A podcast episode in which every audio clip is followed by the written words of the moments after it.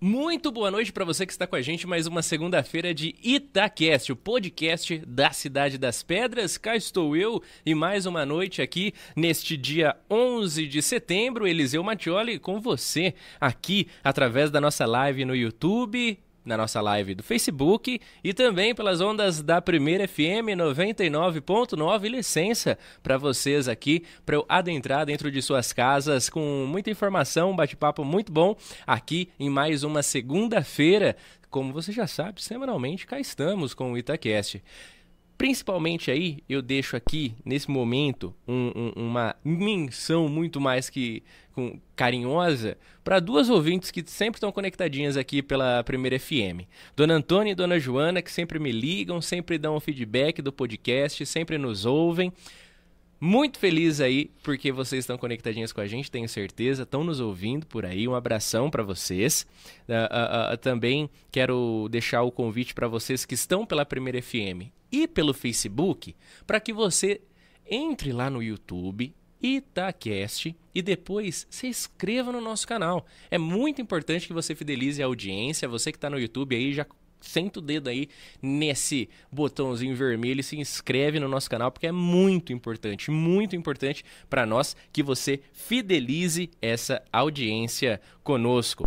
Também uh, uh, você que está ouvindo no Spotify e no Deezer, é, é, não, não vai estar tá ouvindo na segunda-feira em si, né? Vai estar tá ouvindo durante a semana a gravação, apenas o áudio dessa entrevista. Você também, depois quando tiver um tempo, acessa lá o YouTube e se inscreve no nosso canal, que é muito importante para nós, tá bom?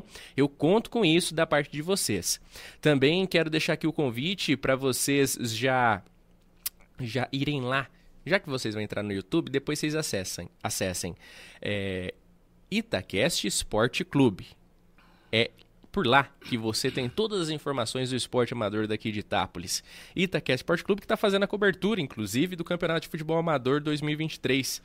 Então, você pode conferir os jogos da estreia, já tivemos as transmissões da segunda fase e domingo agora, é, é, domingo agora não, ontem no caso, né, vocês estão assistindo na segunda, ontem teve mais duas transmissões de dois jogos da segunda fase. Jogos de ontem foram lá em Nova América. Você pode conferir tudo lá no Itacast Sport Clube, que é o nosso canal esportivo uh, daqui do grupo Itacast. Tá bom? A gente conta com vocês também por lá. Uh, e para agradecer e, e, e, e para justificar tudo isso que fazemos, nós contamos com patrocinadores, com apoiadores que estão lado a lado conosco toda segunda-feira toda segunda-feira confiando no nosso trabalho, na nossa credibilidade, em tudo que a gente faz. Então eu só tenho a agradecer e a indicar para você aí de casa a WordNet Telecom, que tem internet com planos a partir de 60 reais mensais. É barato demais planos com internet fibra ótica para sua casa, empresa, escola, uh, para N lugares. Para nós, inclusive aqui do Itaquest, até para campo de futebol a gente está puxando internet com a, com a WordNet. Você pode conhecer os planos através dos nossos destaques. Lá no nosso Instagram tem um destaques especial para a WordNet, ou então no escritório deles na Avenida Francisco Porto 456, no centro aqui de Itápolis, ou ainda pelo 0800 591 3176. WordNet é a melhor internet da região para Borborema, Itápolis, Ibitinga, para todo lado. WordNet. Só você confiar e poder contratar lá planos a partir de 60 reais mensais. Para vocês também de todo o estado de São Paulo e também de Minas Gerais, Simon Agro, que tem soluções e serviços para as culturas mais presentes no Brasil. Culturas de soja, amendoim, citros, milho, trigo, cana-de-açúcar, entre outras. Você que precisa de soluções para essas culturas, Simo Agro. Não se esqueça, também para o nosso amigo Batata Celial, ó, o Batata é de Tapinas, distrito daqui de Itápolis. Mas o Batata faz a compra e venda de frutas e legumes para toda a nossa macro região. De Bauru para cá, com Batata Celial, você pode contar para fazer toda a reposição aí dos seus supermercados, do seu hortifruti. É com Batata de Tapinas que você vai conversar, tá bom? Também, para você aí que está buscando um curso superior, uma graduação ou uma pós-graduação, a Cruzeiro do Sul está agora em Itápolis. Isso mesmo. É o polo de ensino EAD de um dos maiores grupos de educação superior no Brasil que chegou aqui à nossa querida cidade das Pedras. Você pode conhecer o escritório, o escritório deles aqui na Padre Taralo 1064A, é no nosso quadrilátero central, no nosso centro antigo, aqui em Itápolis, ou ainda pelas redes sociais. No Facebook é Cruzeiro do Sul Itápolis e no Instagram é, é cada palavra é dividida, separada por um underline. Então é arroba cruzeiro, underline, do, underline, sul, underline, Itápolis. Só você pesquisar lá ou ainda mandar uma mensagem ou dar um toque no 16 99700 9058. Se o tempo voa, decole com as graduações e pós-graduações da Cruzeiro do Sul. E também o nosso último, a nossa última indicação para você é para você que come. Olha só, acho que é para todo mundo então, não é mesmo? Para você que tem fome, fome grande, meus queridos. Sabino Copacabana, que tem lanches, bebidas, porções, tudo isso aqui na Avenida Presidente Valentim Gentil 420. Você pode fazer sua encomenda através do 16 99758 8858. Sabino Copacabana, um abração, meu querido amigo Sabino. Pessoal, uh, hoje cá estou com vocês, nessa segunda-feira, dia 11. Porém, eu estou fazendo uma viagem no tempo quase aqui, porque essa entrevista foi gravada no dia 8, sexta-feira passada, tá bom? A gente, a gente não, vocês, no caso, vão assistir e ouvir uma entrevista que nós gravamos no dia 8 e está indo ao ar agora, nessa segunda-feira, dia 11, a partir das 20 horas, como de costume. Uh, uh, uh, assim como a gente fez mês passado com a do, do do Everaldo. Então, mais uma vez, estamos aqui nessas modalidades, só que, como sempre, como combinado, sem cortes, sem edições. A única coisa que a gente faz é dar o play e torar o pau aí para vocês, tá bom? Então, Hoje o Itacast está recebendo no estúdio, tendo a honra de receber mais um chefe de executivo. Nós já recebemos a, a, prefeita Cristina de Bitinga, recebemos já duas vezes o nosso querido Mirregiane, Vladimir do Carmo. De vice-prefeito nós recebemos Rodolfo Braghini duas vezes, Frauso Sanches, vice-prefeito de Bitinga, uma vez, mas ele vem de novo novembro, dezembro, ele volta para falar do processo da laranja, que tem várias novidades aí em, no, no, no, meio desse processo da laranja, e ele vai vir para papear com a gente. E hoje o Itaquest tem a alegria de receber mais um chefe de, de, executivo, mais um membro de, de governo executivo daqui da, da, nossa região. Ele que é prefeito, mas já foi vice-prefeito por duas vezes. Ele foi eleito pela primeira vez como vice-prefeito lá em 2004, depois 2008, aí ele vem como prefeito e está atuando aí nessa área desde 2016. Está finalizando agora seu segundo mandato à frente da prefeitura de Borborema, Borbs City. Estamos aqui com nosso querido, você pode até confundir, mas é Vladimir Antônio Adavo. Seja bem-vindo, prefeito. Alegria tê-lo aqui com a gente, viu? Bem-vindo aqui ao Itacast. Primeiramente, meu boa noite a todos os seus seguidores, seus internautas, todos aqueles que acompanha o Itacast.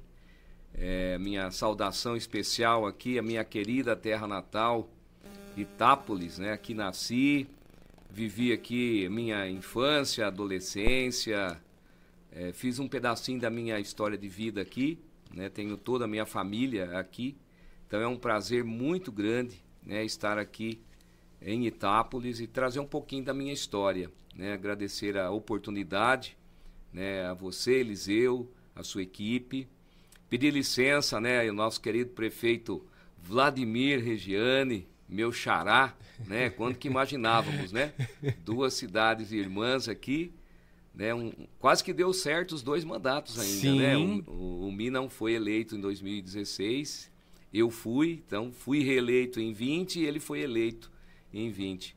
Então, dois Vladimir na luta política aí. e nascidos ele não, mas ele é família de, de, de Itápolis, né? Isso, isso. Então, eu sou nascido aqui, criado aqui.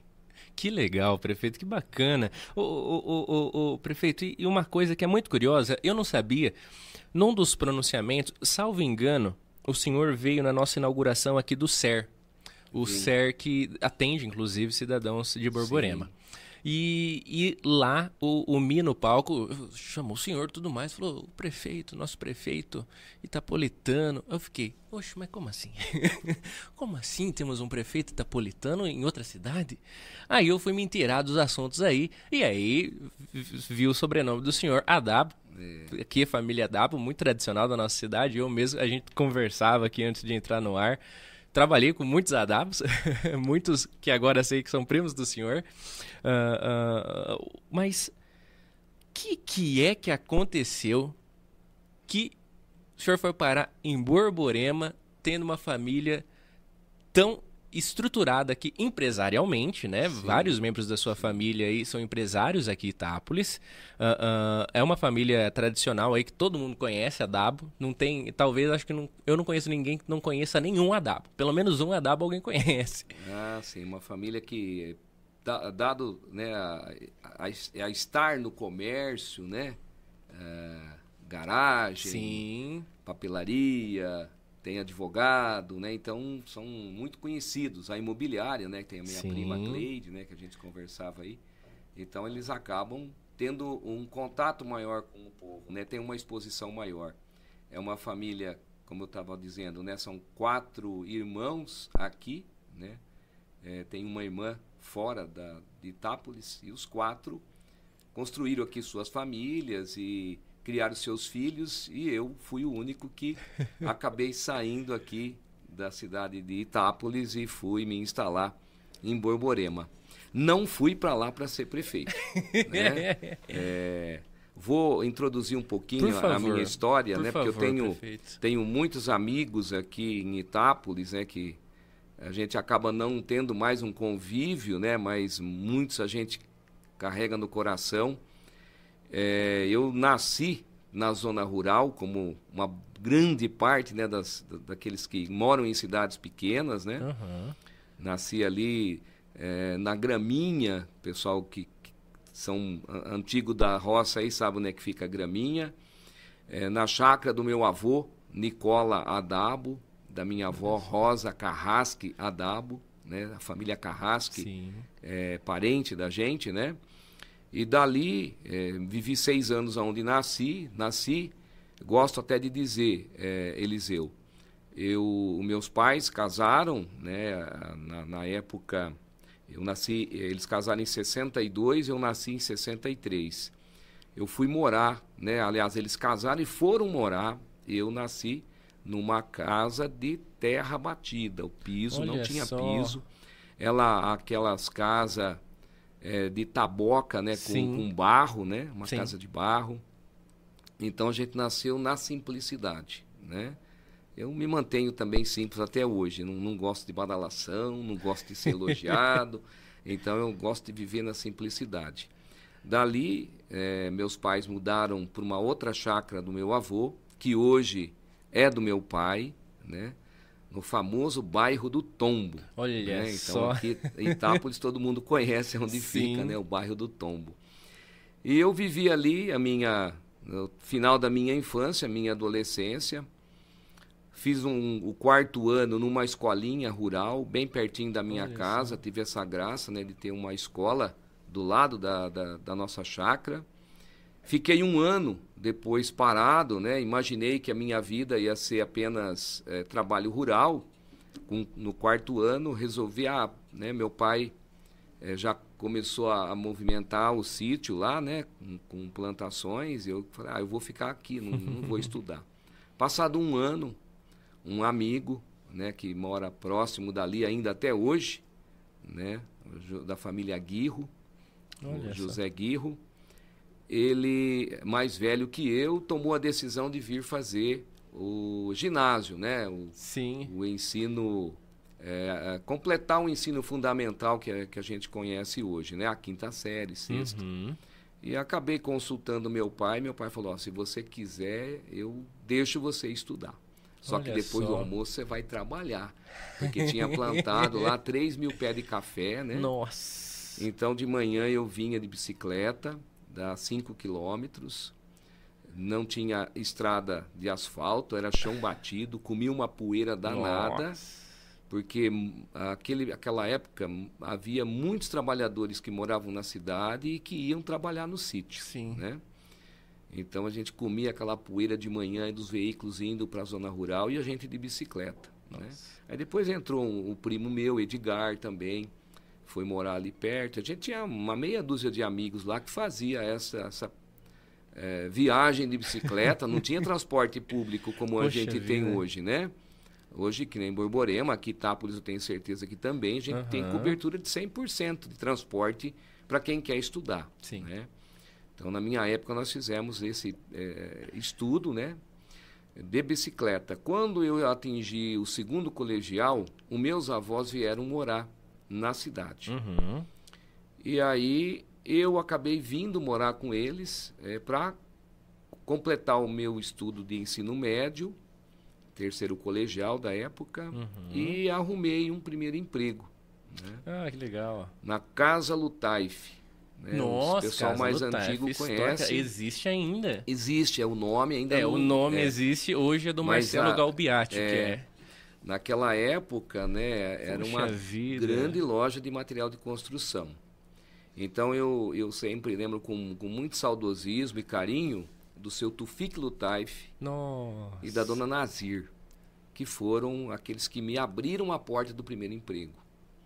Né? Os empresários hoje têm que ter essa noção, o quanto de valor é você oferecer uma, uma oportunidade para um jovem. Né? Eu saí lá do sítio, fui batendo porta ali, até que eles me abriram uma oportunidade. Então comecei ali na loja, né, limpando o banheiro, lavando o copo, né? Com dificuldade, porque a gente sai de um ambiente totalmente diferente, Sim. né? O rural para a cidade, né? Não conhecia quase ninguém, nos seus amigos de escola.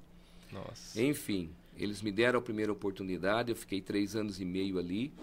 Depois fui, fiz um processo seletivo para um banco que não existe mais hoje, o Cominde. Nossa. Na esquina ali do, do calçados, o Fuad. Ah, ali na esquina, é, sim. Naquela esquina sim. ali era o Cominde, né? Banco só. do Comércio e Indústria. E eu fiquei ali três anos e meio no Cominde. Aí veio a quebra do banco. Né? Infelizmente, naquele período de inflação galopante, de overnight, aplicação diária, juros né, altíssimos, então o banco acabou quebrando. E eu a, acab, a, teve um outro banco que comprou o Cominde na Uhum. época, o Banco Real. Eu fiquei inclusive mais seis meses ainda no Banco Real. Mas a gente perde o entusiasmo, né? Pela, eu, eu, eu já atuava na área de gerência, não era o gerente, mas eu era um auxiliar de gerência, né?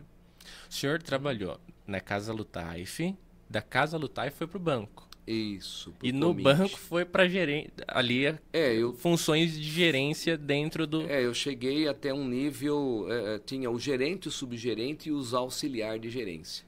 Olha só. É, era um, um período que tinha, aqui o banco chegou a ter 40 funcionários, era uma época que Caramba. ainda não tinha a tecnologia que tinha hoje. Sim. né? Então era tudo manual, né?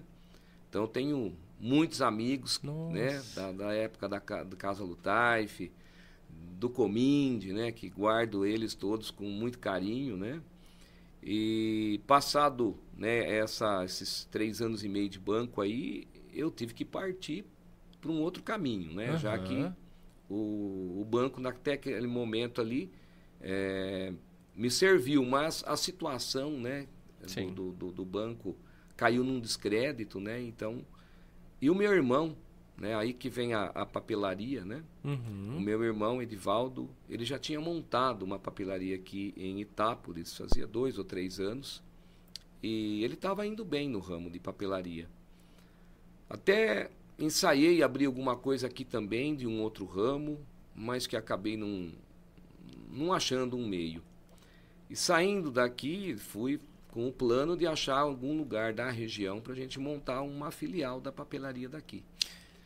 E foi rodando, a- a- É. rodei Novo Horizonte, eu tinha amigos que tinham loja lá, Aham. fui lá para ver.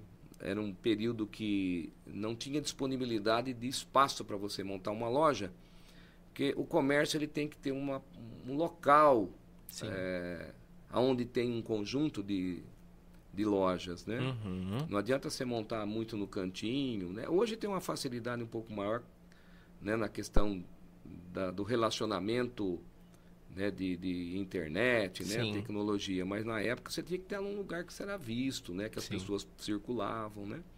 Então acabei passando por Novo Horizonte, Matão, Tabatinga, Ibitinga. A última cidade que eu falei, ah, vou tentar Borborema, né? Porque a gente queria uma cidade de um porte um pouquinho maior, né? Aham. É, e aí acabei achando lá um, um local. Sei que em 30 dias, na primeira vez que eu fui lá, já achei o prédio. Olha só. 30, 40 dias eu levei para fazer uma reforma no prédio, para montar a loja. Aquelas viagens que eu, que eu fazia para ir e voltar todo dia já foi me dando a experiência do que seria trabalhar fora e, e morar aqui. Aí, é, minha esposa, a gente já tinha um filho. Falei, não, vou, vou arrumar uma casa lá. Acabei arrumando no fundo da, da loja, um, tinha um espaço suficiente lá para a gente adaptar uma moradia. Uhum. Aí fomos. Em 86. Puxa vida, com essa 31, filial da. 31 de julho de 1986, eu saí daqui para ir para lá. Para montar uma filial da Papelaria Central. Aqui, Loja Central, né? Lá ela foi com o nome de Papelaria Central. Seu irmão. O meu irmão, ele tem a loja central aqui. Quem toca hoje é a Edivânia, né? O meu irmão E essa família é do seu irmão? É. Eu não sabia que era essa, eu é não tinha ali do associado. lado do antigo, o, antigo não, o famoso Bar do Pirola, né? Sim, Ele é ainda, as né? bolas de carne bolas mais de carne. famosas. Hoje é o neto dele que é vereador aqui, inclusive. O É, João Pirola sim, sim. É, o, é quem administra Então, lá. Aliás, o Pirola, temos muita história com o Pirola. Né? Que legal, gente. Trabalhei no banco três anos e meio. Adivinha onde é que é? a sexta-feira a gente passava? Né? Ah, mas claramente, ainda mais o banco ali do ladinho, né? então, que essa foi um legal. resumo inicial aí da, da minha vida para dizer aonde eu, é, por que, que eu cheguei em Borborema, né? Puxa vida, mas um histórico ah, ah, enxuto de empregos, né? O senhor passou da casa do Otávio já pro banco. É, No banco fez ali seu, seu, seu, seu trabalho de escalada do, do- dos cargos, né? De, de tudo mais. E depois já empreender, que empreender né, hoje não é Eliseu. fácil. Eu imagino que naquela época era mais difícil É. ainda. a gente, eu, eu falo que eu passei por uma escola, né? Porque você trabalhar num, num comércio, numa loja de material de construção, Sim. depois um banco. Aí, enquanto eu estava no banco, eu fiz a escola eh, técnica de contabilidade aqui no Gil Brusque. Ah, que legal. né? Então, eu já tinha o colegial, Sim. mas eu fui fazer o técnico de contabilidade. Eu não tive a oportunidade de fazer uma faculdade. Uhum, Infelizmente, né, a gente as condições financeiras, claro. tinha que trabalhar e viajar, né? Então, era uma logística naquela época muito complicada. Então, eu optei em fazer esse curso técnico. Então, tudo isso foi me dando condições e base para abrir um comércio, que também foi uma outra escola, né? Sim. Foi um, um, os dois primeiros anos em Borborema muito difícil, né? Porque você chega numa cidade pequena, as pessoas elas elas já têm aquela amizade com outros pontos comerciais, Sim. então você tem que abrir espaço para você, Sim. né? E resumindo, eu tive um funcionário que ele tinha experiência de comércio Hum, lá na cidade de Borborema. E esse moço que me abriu a- as portas, porque a gente não conhecendo ninguém na cidade, e lá naquela época era a tal da compra na caderneta, né? Sim. O fiado, o famoso fiado, né? Você conhece a pessoa, confia nela, marca É. ali. Então você não conhece, como é que você vai dar o fiado para ela, né? Sim. Então esse rapaz ele abriu a, a, né, para mim, olha, eh, me apresentou para a cidade, né, para as pessoas e ele conseguiu atrair os clientes para minha loja e a gente foi se estruturando. Então eu fui crescendo, fiquei sete anos pagando aluguel, depois consegui construir um prédio próprio, né? Então hoje eu tenho o prédio próprio, né? Alcancei também a minha casa, né? Tenho um ranchinho lá na beira do Tietê. Ah, que É, gostoso. e aí eu fui me envolvendo nos trabalhos. É, aqui eu recebi uma base católica, né? Aham. Cristã católica aqui. catequese, né?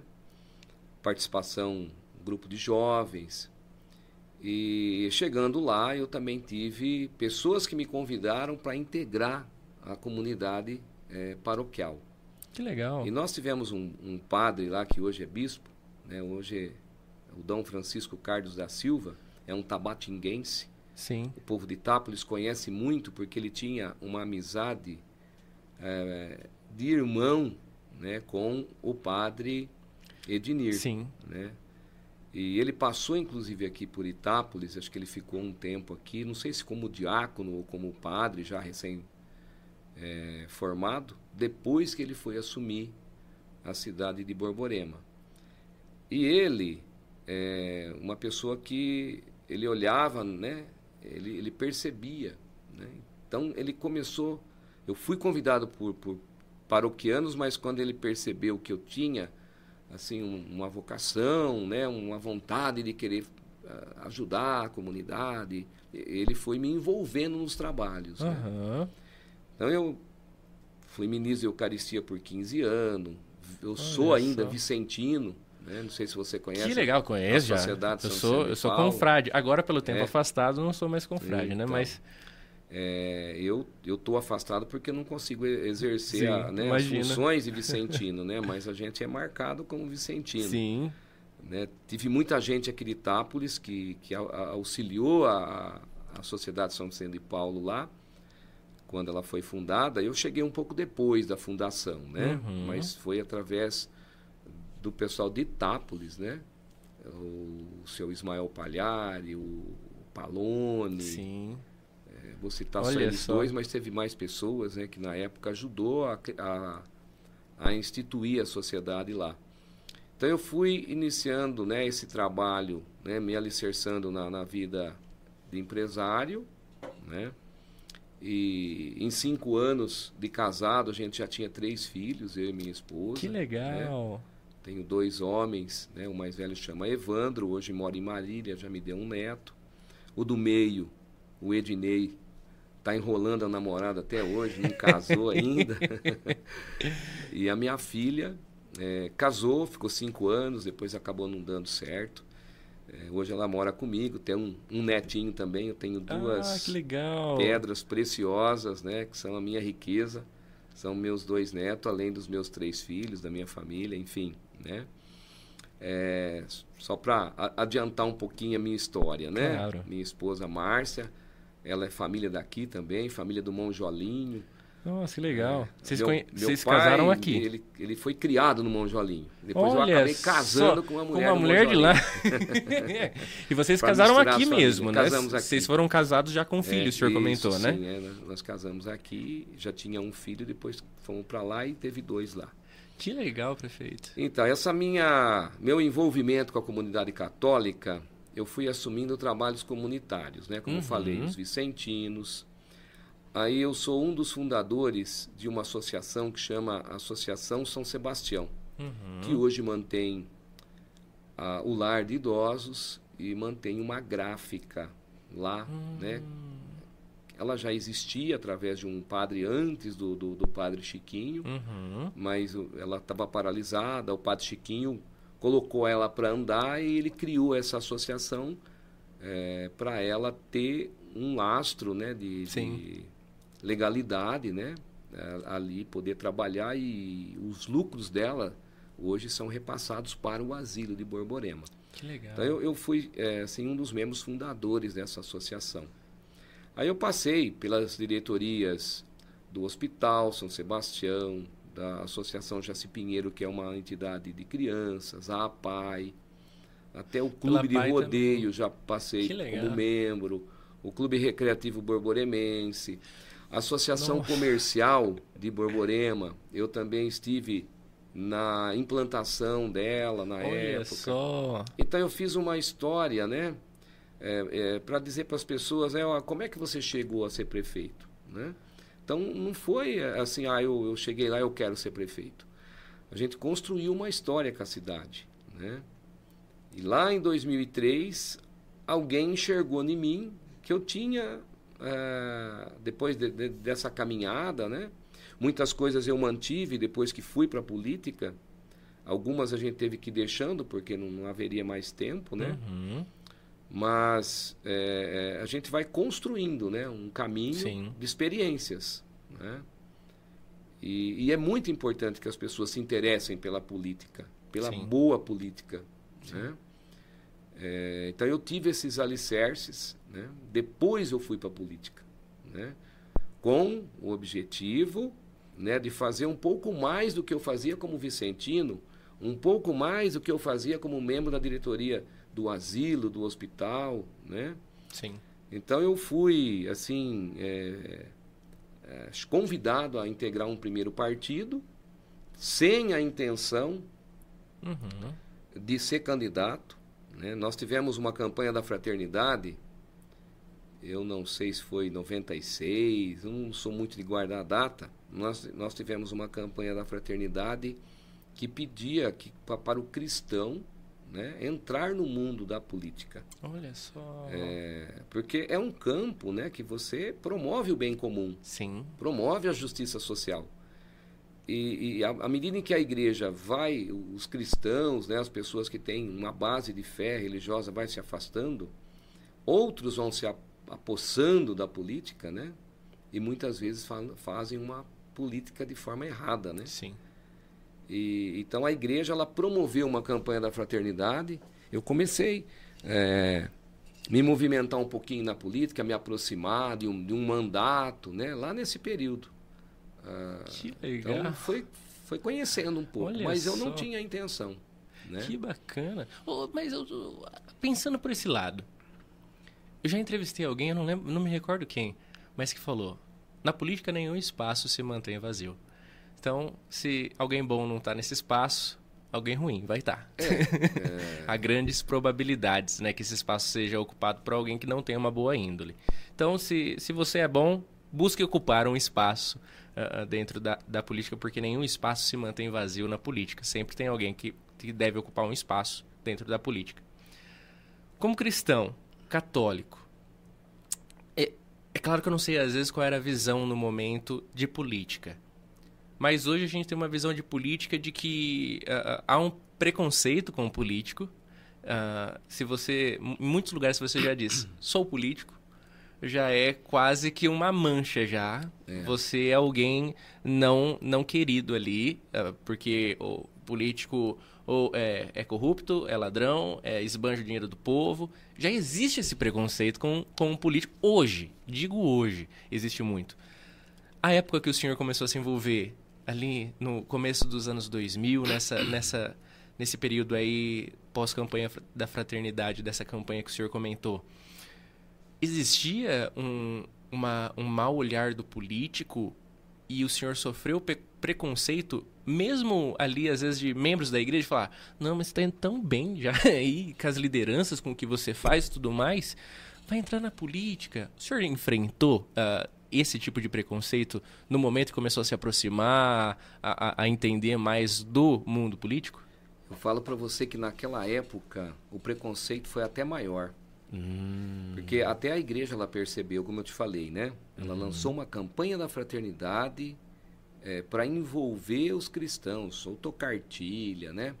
Porque na época você, ah, é o que você falou, olha, começou a ter tantas podridões na política que era você eh, era taxado realmente como como alguém mal visto Sim. né?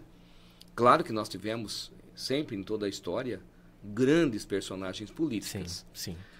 É, mas algumas é, algumas passagens né, de alguns políticos acabaram indo manchando, né, e- essa história, né? Sim.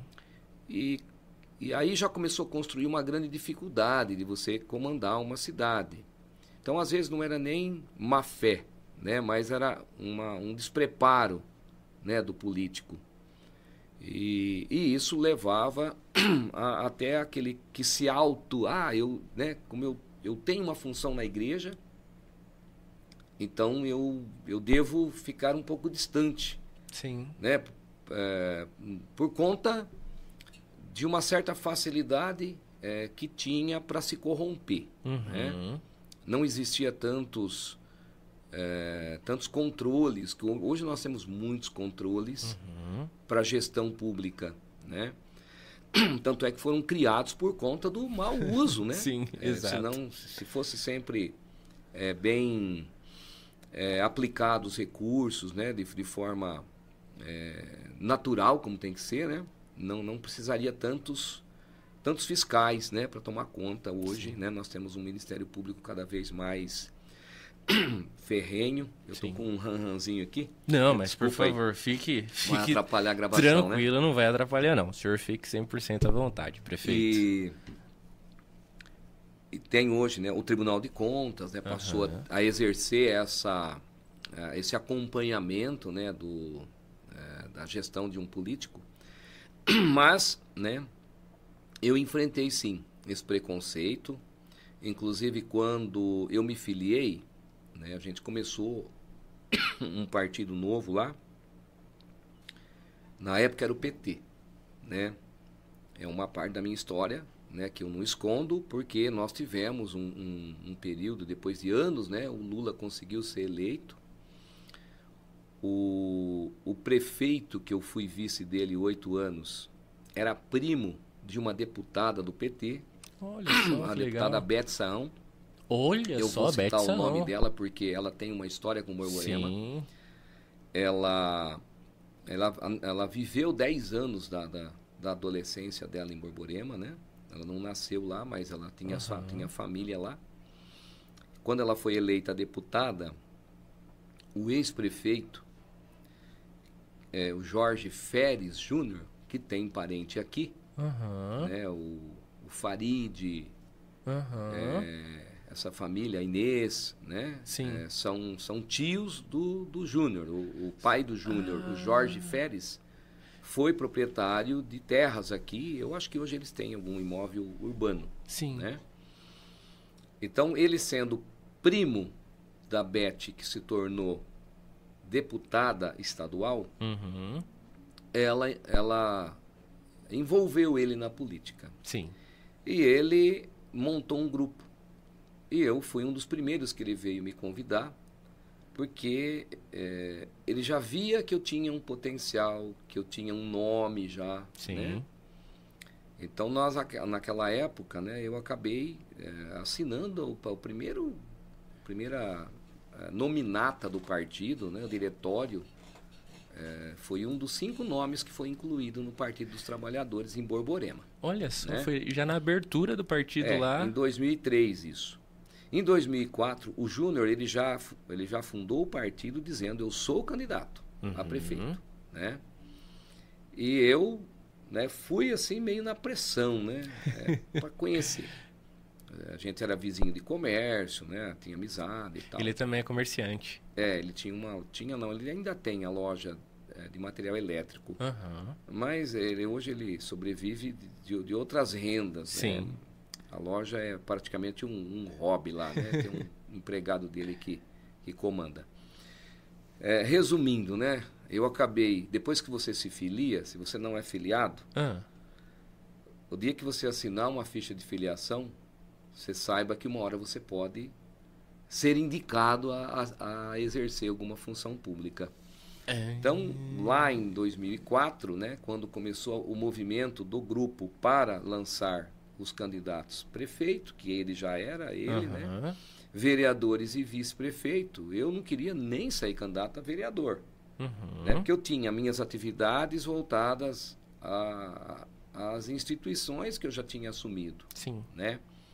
Tinha né, essa, eh, esse trabalho paroquial, né? Fui presidente da festa do padroeiro, lá de Borborema, a festa São Sebastião, que tem 117 anos, acho. Olha É só. mais velha do que a própria instituição do município. né? Caramba, que Que tem legal. 97. Nossa. Então, eu ah, comecei a ajudar aí o grupo para lançar o Júnior, né?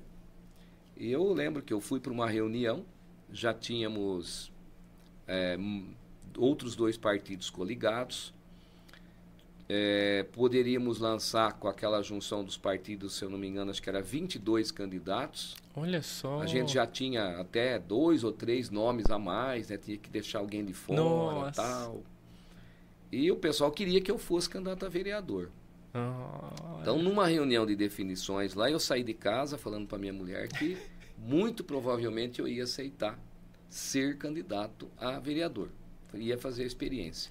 Uhum. E eu cheguei nessa reunião, então tinha que cortar, né? Cortar uns três nomes ali. Aí, então, entre os nomes, vamos apontar um para ser o vice, Uhum. né? Que era natural, ter que surgir daquele grupo ali. Sim. E para minha surpresa, um puxou a palavra lá e o outro, o outro, o outro, o outro. Eu tive uma praticamente uma unanimidade do grupo ali para ser o, can- o candidato a vice Olha naquela só. eleição de 2004.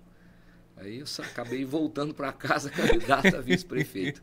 Algo assim, né, não, não imaginável, né? Poxa vida. Aí fizemos uma campanha, né, amparado na época pelos, pelos eh, deputados, né, que, que o PT ele teve as duas primeiras gestão, gestão do Lula foi muito boa para os municípios. Uhum. Aconteceu todos os problemas, aconteceu, Uhum. mas nós tivemos, né, eh, boas gestões para os municípios pequenos. Quando veio a Dilma, aí a coisa já desandou. Né? Uhum. Aí veio lá o mensalão, o petrolão, né? Infelizmente, inclusive, é, eu, eu saí do PT logo que aconteceu isso, né? Hum. Mas nós tivemos dois mandatos muito bons, né? É, pelo PT, chapa pura, fomos eleitos, depois reeleitos. Naquela primeira eleição de 2004, nós disputamos com o atual, que era o atual prefeito na época. Ele somava 14 anos de mandato como prefeito. Nossa. Então, é, eu considero, né, da história minha em Borborema, né, ele como o melhor prefeito né, que, que teve lá, porque ele conseguiu coisas grandiosas num período que Sim. era muito difícil de uma cidade, né? Ele foi um bom prefeito. E ele concorria à reeleição. É, um outro ex-prefeito também concorria para voltar, né?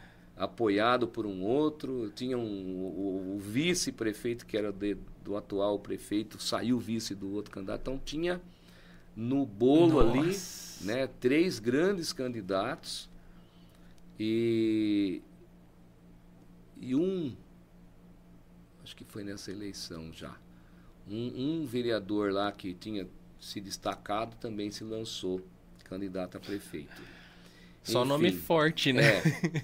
Então nós éramos o azarão, a gente saiu numa campanha em terceiro lugar e batalhamos muito, visitamos porta a porta, fizemos naquela época podia dar brinde, né? Uhum. Então a gente dava brinde, camiseta, F- articulamos a política e no planejamento e na articulação nós viramos a política em 15 dias em Borborema e, e fomos eleitos, né?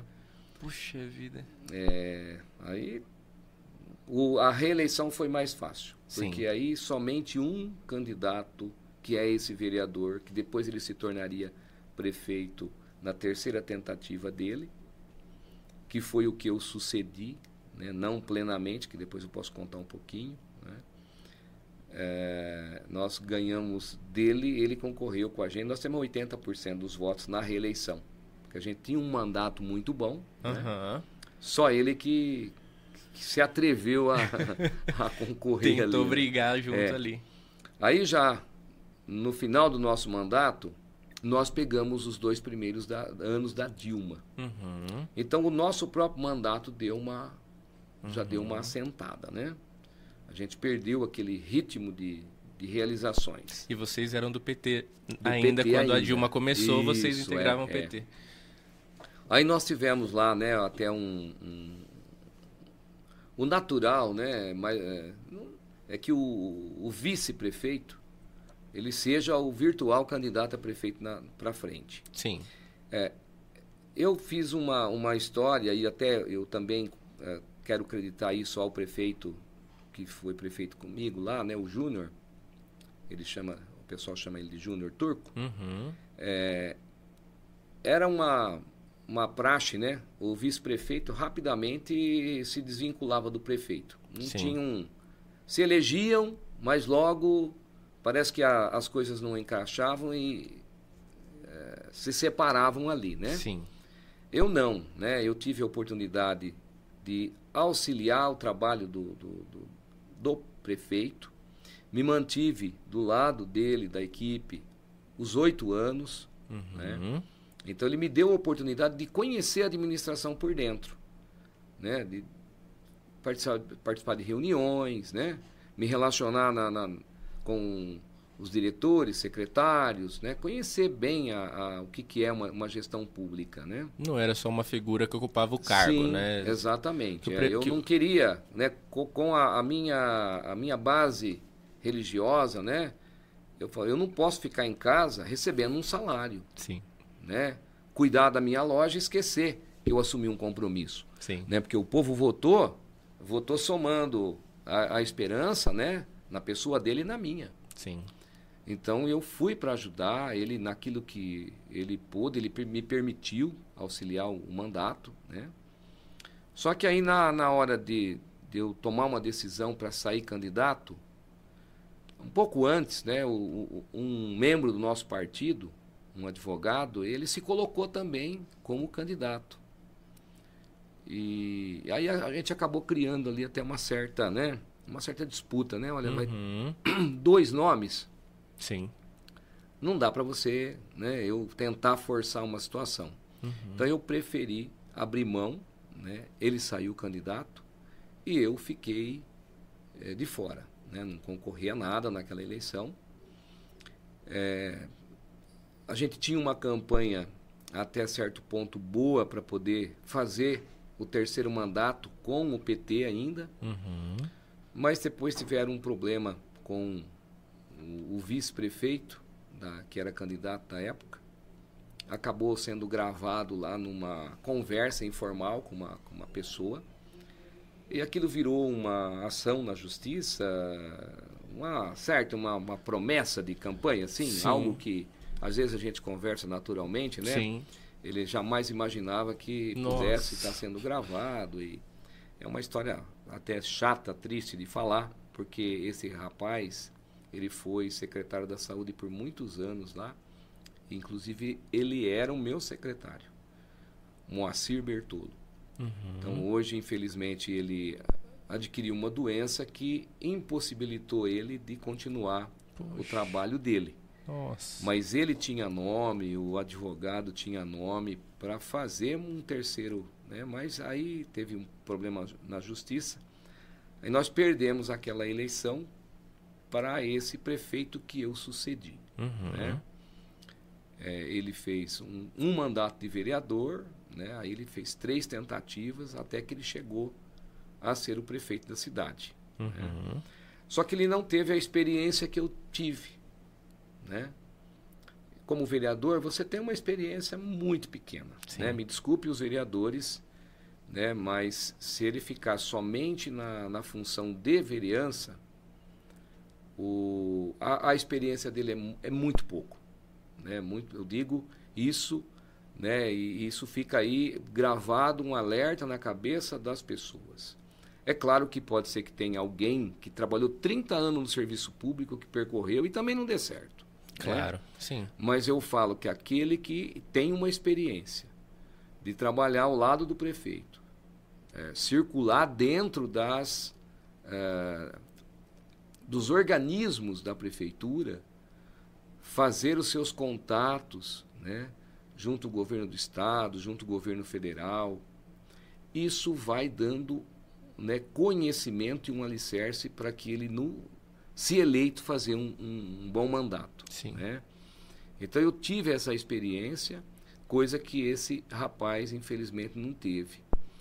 Uma outra, um outro segredo para você ter uma boa gestão é você montar uma, uma boa equipe. Uhum. Né?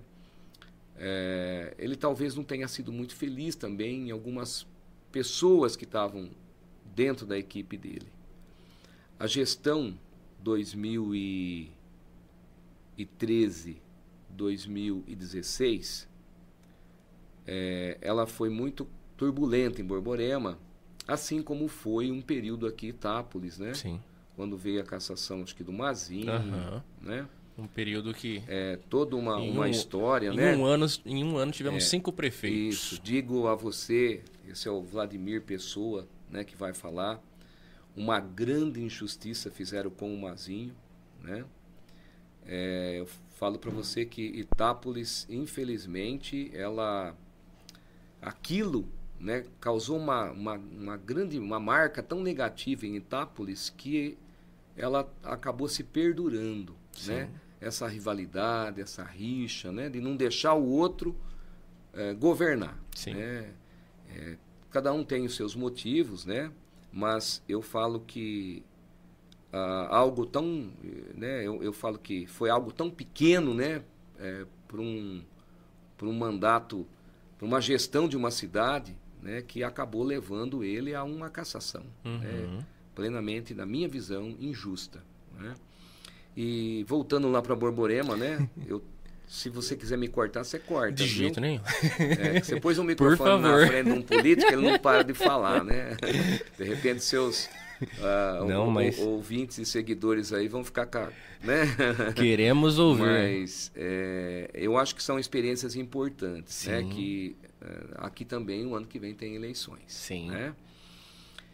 É, eu né, falo um pouquinho desse mandato aí, né? Porque esse rapaz, de mu- muita boa intenção, né? Ele tinha uma visão de ser prefeito que depois ele viu que não era bem aquilo. Sim. Então nós tivemos, né, uma, ele teve uma dificuldade com a Câmara. É outra questão que uma gestão pública ela, ela precisa do apoio da Câmara. Sim. né? Então os vereadores eles têm que esquecer o palanque Uhum. e partir para o auxílio da cidade, respeitar a escolha do povo, né? Que o, ele foi eleito, Sim. né? Respeita que o povo escolheu, votou, a maioria, e vamos ajudar né, essa pessoa a, a fazer um bom trabalho. Então, essa soma ele não teve.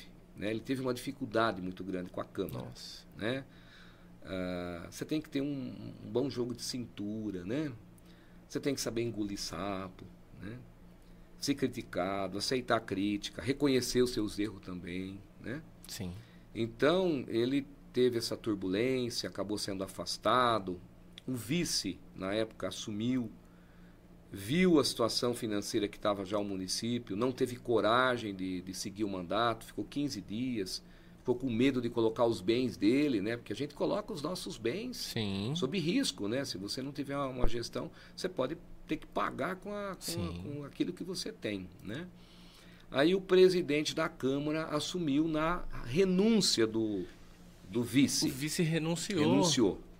O prefeito foi para a justiça quando ele foi afastado. 90 dias depois ele conseguiu reaver o mandato. Ele reaviu. Nossa. Ele, ele conseguiu voltar. Mas ele ficou mais 90 dias e ele não reuniu mais condições de seguir o mandato. Aí ele também renunciou.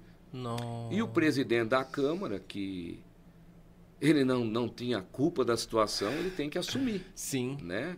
Aliás, né, a função de presidente de uma Câmara é importantíssima. Quando menos se espera, Sim. ele é o terceiro na sucessão de uma cidade Sim. né? Então, quem, quando vão, né, os vereadores vão eleger alguém, né, pensa que um dia essa pessoa poderá estar assumindo a função de prefeito. Então, tem que votar com consciência de por alguém né, que tenha habilidade depois para tocar um mandato de uma cidade. Sim. Né? Aqui também aconteceu a mesma coisa, né? Sim. Então lá o, o presidente da Câmara acabou por nove meses depois, eh, não tendo tempo também, né? Eh, ele fez uma gestão de tentar arrumar um pouco o que deu, Sim. né? Porque a cidade estava só buraco.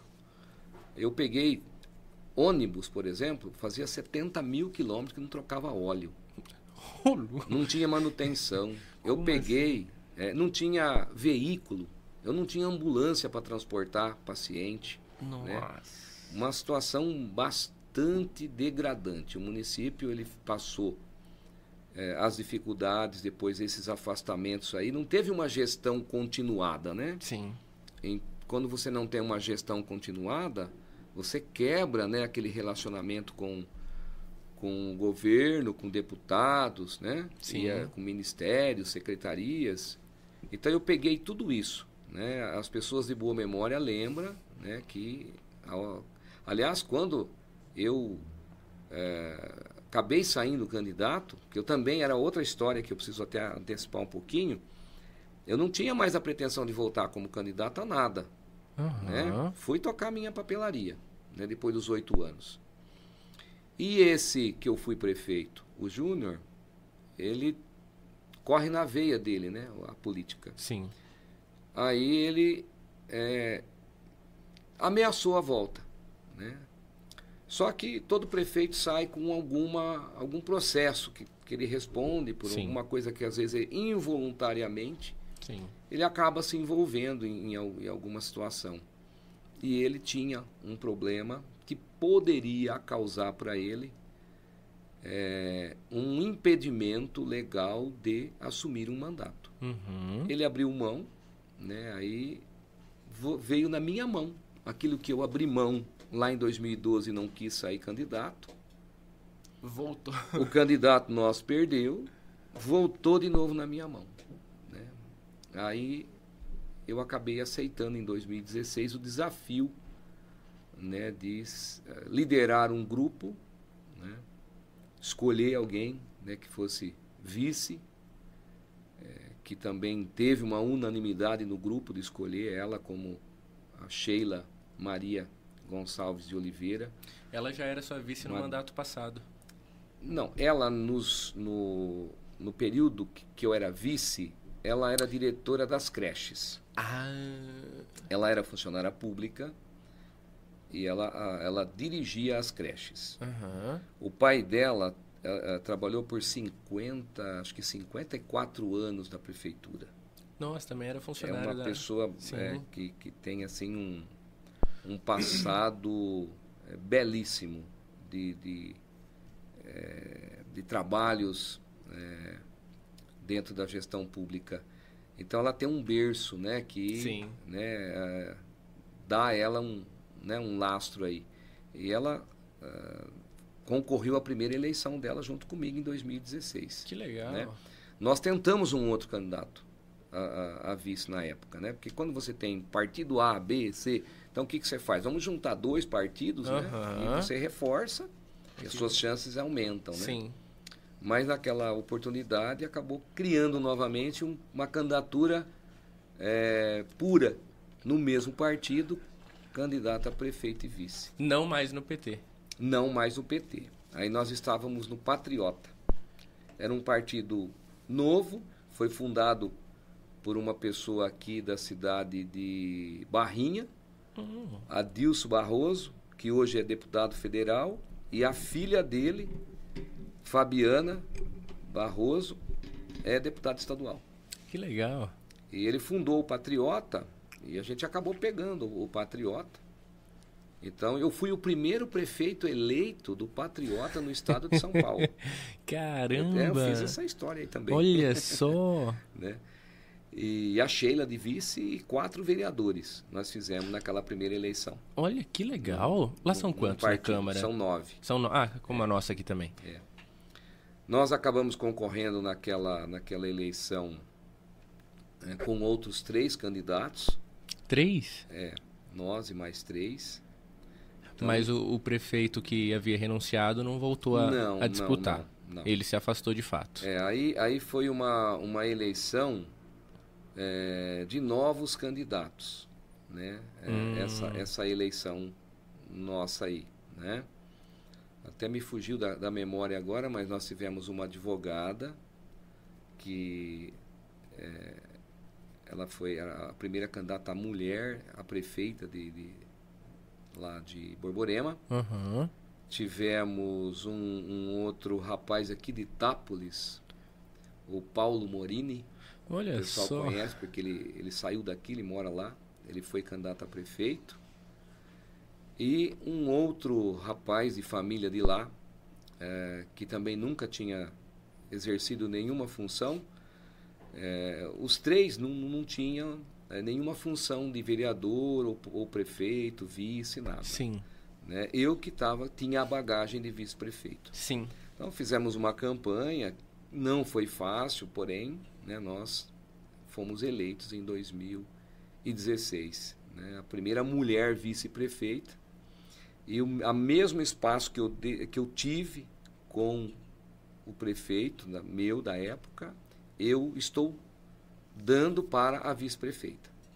Assim como eu sei que o, o Mi aqui e o Rodolfo, é, os dois atuam, se completam na gestão. Então a minha vice-prefeita lá, ela faz um trabalho belíssimo, conhece todos os problemas da gestão, me ajuda muito na, na resolução né, do, do, dia a dia ali dos problemas. Né? Então é uma pessoa extremamente capacitada, tem três faculdades. Né? Olha só. Então, né, nós fizemos um bom mandato, né, de 17 a, a 20. Jamais imaginávamos que, que viria uma pandemia, né? Sim. Mas naquele mandato de 17 a, a 20, né, nós enfrentamos todo o problema que a cidade ficou abandonada, né? Me desculpa aí a forma, né? Mas era ela, quase ela uma... não teve uma gestão eficaz, né? Era, era já um cenário é, de pandemia de, local, né? Vamos é dizer isso, assim, é. quase que fosse. Na, e para ajudar pública, ainda. Né? Então, quando nós vencemos essa, esses dois primeiros anos, né?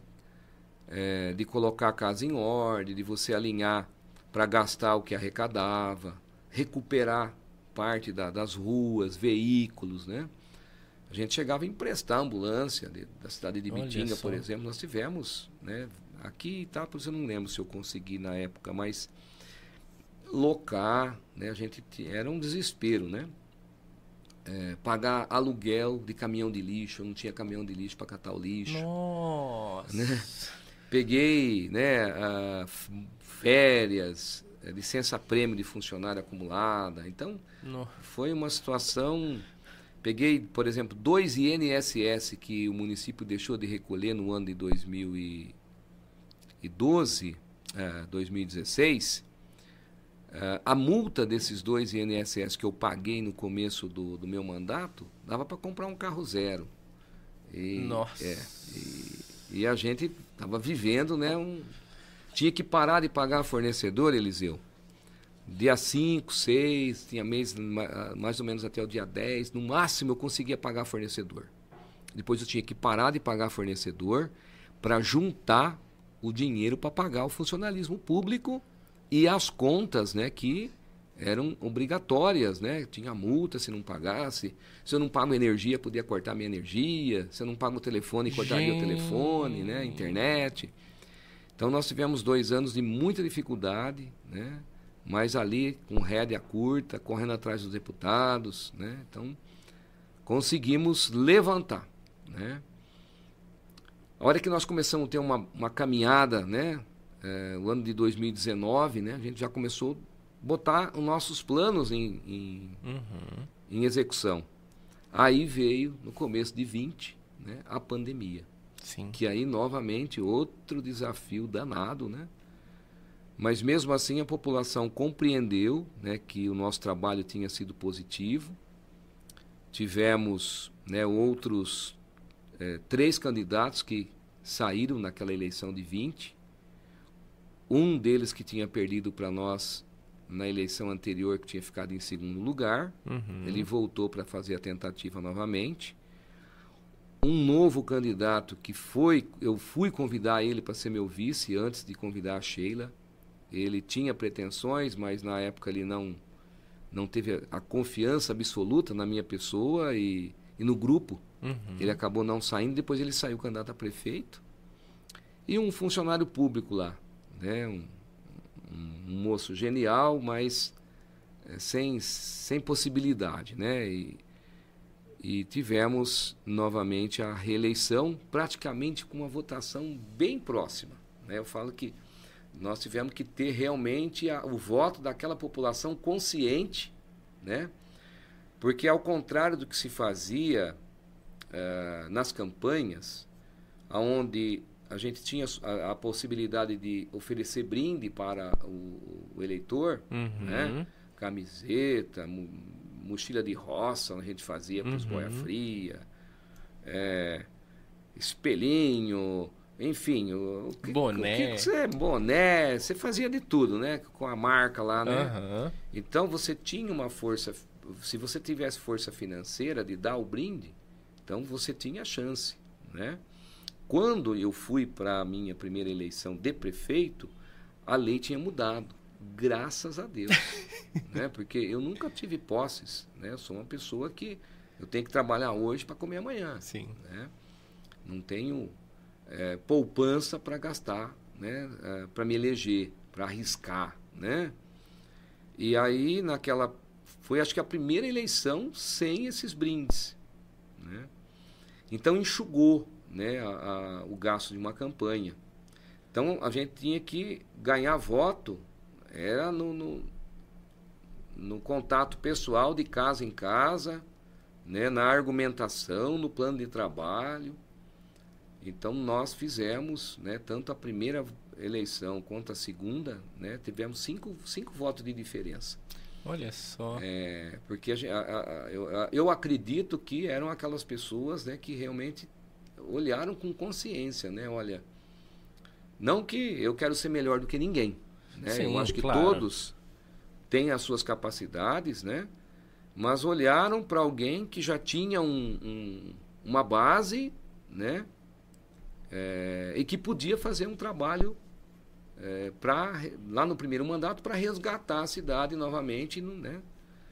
E depois para manter aquele trabalho Sim. feito, né? Dá uma Essas alternâncias de grupo para governar causa também um, um, certo atraso na, na, na, na evolução de um, é, de um mandato político, né? Nós, eu como prefeito, estou sentindo isso agora. Nós tivemos duas mudanças ao mesmo tempo. Mudou o governo federal e mudou o governo estadual. Sim. Né? Vamos dizer que a mão do, do governo federal veio e pegou o governo estadual, o grupo político. Uhum. Só que a dificuldade que, que ele está tendo aqui, né, se tivesse uma continuidade aqui e talvez uma continuidade lá, a gente estava numa situação mais confortável. Sim. Né? Então hoje tá, nós estamos passando por dificuldades. Né? Então, quando o mandato é positivo, é bom, né, a população ela precisa voltar os olhos, né, enxergar né, que se até aqui caminhou bem, vai continuar melhorando mais. Agora, se em quatro anos não deu nada, aí realmente, né, aí infelizmente tem que mudar. Sim. Né? Então essa é um, né, uma história de como eu acabei me envolvendo na política. Que legal, né? prefeito. Né? E, e agora? Porque Vladimir Adabo não pode mais ser candidato a prefeito. Porque, eh, pelo menos, nessa próxima do ano que vem. Uh, já tem aí acumulado os, os, as duas últimas eleições ganhas uh, e exercendo aí a função de, de prefeito. 2016, 2020. Então, Brasil não permite que cargos do executivo permaneçam mais do que dois mandatos uh, consecutivos, é, é, eu né? Vou fechar 17, 2017 a 2024, né? São dois períodos de quatro anos. E agora? é. O senhor comentou da, da questão da sucessão uh, que é o mais comum, que é o natural, que é o vice normalmente. A sua vice tem essa pretensão, ela, ela, essa abertura que o senhor diz que deu a ela, assim como o uhum. senhor teve lá atrás, uh, faz com que ela entenda os trâmites, veja já como que é o, o pega ali de sentar na cadeira da, da, da, da chefia do Poder Executivo. Como é essa relação ne, nessa questão futura de... Sucessória. Exato. Né? Então você vê, eu, uh, eu posso dizer que nós inauguramos em Borborema né, uma nova forma de fazer política, se mantendo o, o, o prefeito e o, e o, vice alinhados numa gestão, uhum. trabalhando lado a lado. Né, não que eu me dedicasse 100%, mas eu, na, no Sim. máximo que eu podia, eu contribuía. Sim. E, e se mantendo até o final. Né? Então, aí veio agora o meu mandato né, com a vice-prefeita, que está se mantendo. Isso eu posso dizer para você que nós tivemos também uma. É, a gente olha a região, né? E vê que Ibitinga hoje tem um mandato de prefeito e vice. Sim. Tabatinga tem um mandato de prefeito e vice. E a Canga, tenho muita amizade lá com o prefeito Eli, também se mantém um, né, uma candidatura prefeito e vice. A exemplo do que Itápolis hoje está vivendo. Sim. Existe uma união de esforços entre prefeito e vice. Sim. Né? Então, nesse, né, nesse contexto, né, lá para Borborema, a virtual candidata a, a, a uma sucessão minha né, é a vice-prefeita, Uhum. a Sheila, né? Ah, dado a, a essa base de conhecimento que eu, que eu explanei aqui um pouquinho também da carreira Uhum. dela, né? Então eu tenho certeza que hoje, né, sem medo de errar, não menosprezando outros candidatos, Claro. né, que, que virão, né, talvez até aquele que, que eu fui vice dele, né, que Sim. cogitam, né, toda eleição Sim. cogitam no nome dele, né? É, mas ela, pela condição hoje, ela é a pessoa mais preparada para estar assumindo um mandato. E, e eu tenho oito de vice e oito de prefeito, são 16 anos. Qual é o, o, o objetivo quando a gente vai entregar um mandato? É deixar na mão de alguém que a gente confia Uhum. e, e que a gente coloca as fichas de que vai manter aquilo que está sendo feito e até com, com, com potencial para fazer melhor. Sim. É o que nós queremos. Né? Eu e ela temos um perfil, né? Circulamos pelos mesmos caminhos na, na- na- nossa vida particular, na nossa vida de trabalho eh, social, né? Então, ela reúne essas condições. Então, está nas mãos dela, né? Já me disse que é candidata, né? Pré-candidata, a gente não pode falar É. que é candidata. Aliás, ela já começou a sofrer é, uma, uma certa perseguição por isso, né? De, de ser uma virtual. Nossa. Então, já tem é, denúncias anônimas. Infelizmente, né? O Ministério Público, ele permite, né? Que ah, pessoas façam denúncias anônimas, né? De, de, de- qualquer fato, né? Que venha Aham. inclusive venha envolver uma gestão pública, né? Sim. Então já começaram a, a articular algumas denúncias, né? De, de, de, de que ela está se promovendo, né? Então eu tenho, ela tem até medo de, de, de, de se expor em alguma situação, porque ela, ela é atuante, é, ela tem boa vontade, então ela tem que ficar às vezes é, se retraindo um pouco, porque se ela abrir muito a guarda, vai ter alguém que vai pegar aquilo lá e vai tentar já. Lá nós temos a oposição, assim como tem aqui, Olha só. né? E, é- E acaba é uma sendo um alvo, né? oposição, infelizmente, né? Porque fazer uma oposição de forma inteligente, de propostas, é natural. É Claro. importante que a gente tenha opções. A, a, a política, ela precisa ir formando pessoas, né? Sim. Agora, você ter uma oposição de perseguição e de apenas tentar derrubar o que o outro está tentando construir ou está construindo, né? Isso leva a um atraso, né, na, na, na- na cidade, né? Afeta ah, a gente psicologicamente, né? Porque eu também sofro perseguição, né? Não é algo que existe só em Borborema, Claro. né? Eu sei que existe em outros lugares também, mas é uma, é uma dificuldade a mais para a gente, Sim. né? É provar todo dia a sua honestidade, a, a, a- a- o seu desejo de querer o melhor para a cidade, né? E sofrer né, as adversidades de uma gestão e também esse tipo de atitude que é totalmente depre- depreciativa não somente com a pessoa, mas com a própria cidade. Sim. né? E uma denúncia infundada, anônima, né, é uma covardia imensa. Né? Sim. E a gente tem passado por isso. Poxa vida. Mas né, a gente vai seguir firme. né? nós, nós, nós temos uma base é, cristã, católica, né? a gente se alimenta todo final de semana nas missas, né? Então a gente está preparado, né? Eu tô, ela tá e a gente vai seguir em frente aí. Eu espero, né? A minha meta é deixar o governo é, na mão dela. Se não for na mão dela, né? Que seja alguém que, que queira, que vá com o espírito de fazer um melhor trabalho pela cidade. Sim. Que não vá lá para tirar proveito próprio ou, pro, ou para o grupo apenas, né? Quer dizer, a gente tem os nossos cargos de confiança, a gente precisa remunerar bem um secretário, um diretor, né? eles exercem papel importante, mas estar trabalhando pelo seu salário, né? É, merecer o seu salário, simplesmente, sem mexer em um centavo do que é, é do comum, Sim. Né? do povo, da população, porque a gente não consegue é, servir tudo que o povo precisa. Sim. É, se eu listar aqui, a gente tem. Ah, fiz 10 obras, eu tenho 30 ainda para fazer. Sempre precisa de mais. Sim. Né? É, então, a, né, o nosso país ele, ele passa né, por, por grandes transformações e, e nós precisamos de boas gestões em todos os níveis. O município é onde a gente é mais impactado o cidadão está próximo. Sim. Né? Nós precisamos melhorar muito a política no nível nacional, principalmente, uhum. no nível estadual, né?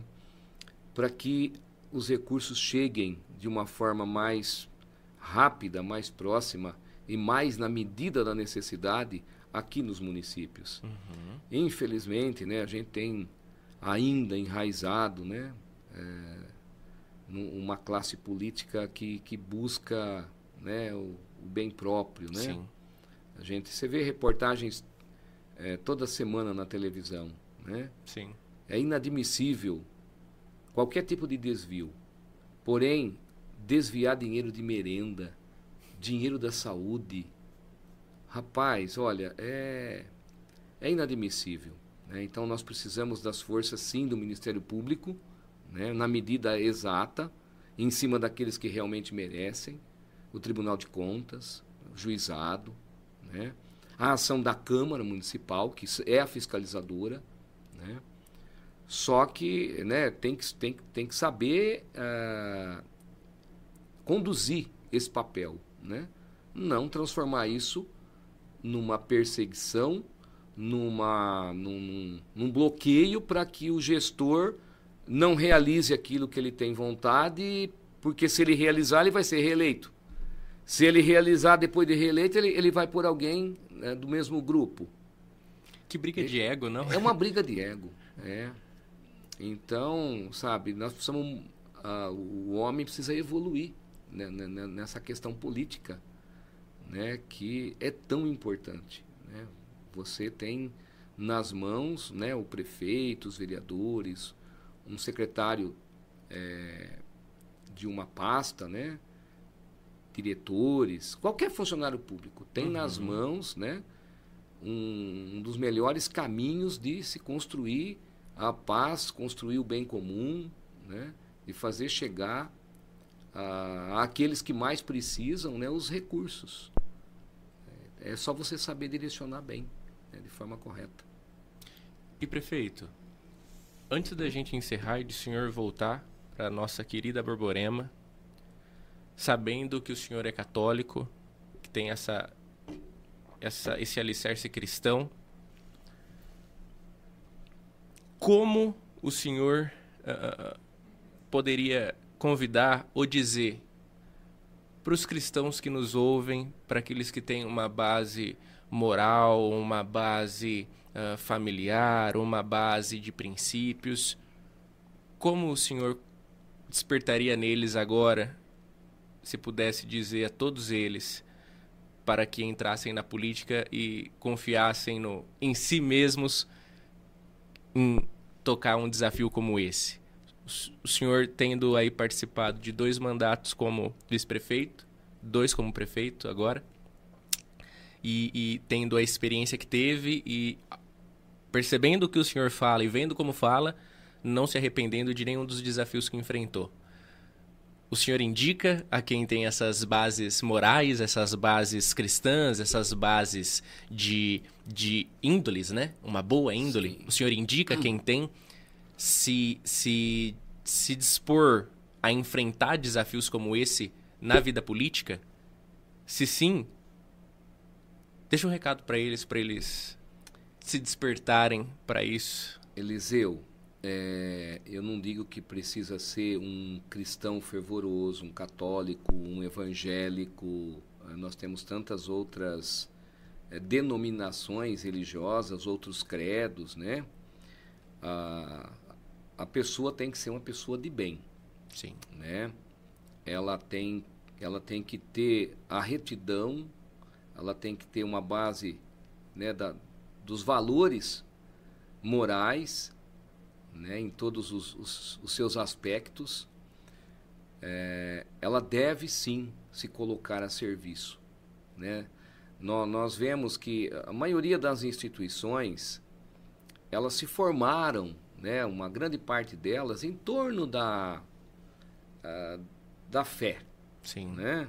Você olha, né, hoje, hoje mudou um pouco esse panorama, mas uh, até né, um, vamos, dizer, o século passado, ou, ou, talvez há 30, 40 anos atrás, no entorno da igreja católica nascia né, o, os hospitais, os asilos, né, os orfanatos.